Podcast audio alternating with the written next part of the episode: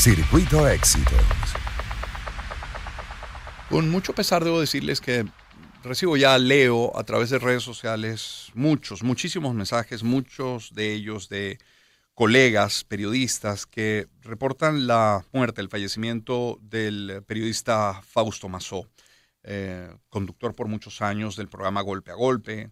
¿Cómo no recordarlo en su columna semanal del Nacional o en el programa de radio en RCR junto con otro grande del periodismo, el gran Roberto Justi? Eh, la verdad, de Fausto era un hombre directo, claro, frontal en su análisis, pero además también frontal en su, en su delivery, en su entrega de la información que manejaba. Además de divertido, era un hombre muy, muy divertido y una referencia en el periodismo en nuestro país. Así que pasa su alma y toda la fortaleza a sus familiares y a sus amigos más cercanos. Son las 8.33.